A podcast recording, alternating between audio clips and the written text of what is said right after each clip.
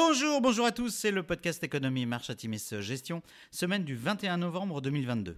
Alors petit avertissement, les performances passées ne préjugent pas des performances futures, bien lire les documents de référence des fonds avant d'investir, et puis nous allons citer un certain nombre d'entreprises, il s'agit d'une simple illustration de notre propos et non d'une invitation à l'achat. Alors cette semaine nous avons titré Prudence en attendant les fêtes. Après le rebond de la semaine précédente lié à l'inflexion de l'inflation US, la semaine dernière a mené à des résultats hétérogènes pour les marchés globaux d'actions.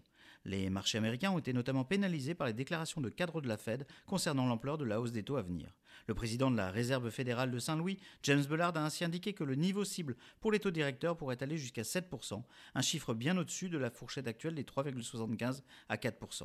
Susan Collins de la Fed de Boston n'a pas exclu une hausse de 75 points de base en décembre, tandis que les autres membres de la Fed, interrogés cette semaine, se sont également prononcés pour une politique restrictive.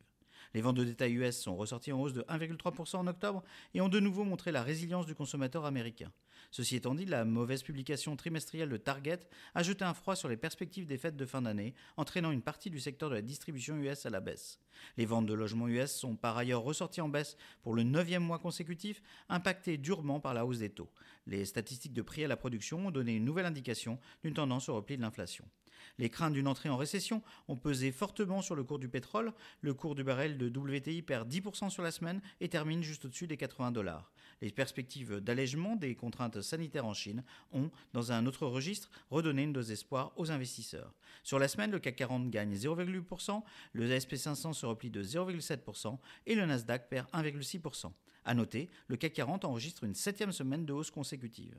Alors du côté des sociétés, c'est une nouvelle semaine de publication trimestrielle dans supérieur aux attentes pour les valeurs de vos fonds. Aux USA, publication au-dessus des attentes pour nos spécialistes de l'équipement de la maison, Home Depot et Loves. Publication au-dessus des attentes également pour Palo Alto et Scholz Technologies. Déception de la semaine aux USA, Target, nous en avons parlé, publie des résultats en dessous des attentes. L'annonce de chiffres de vente faibles à l'approche des fêtes impacte durement le titre et l'ensemble du secteur.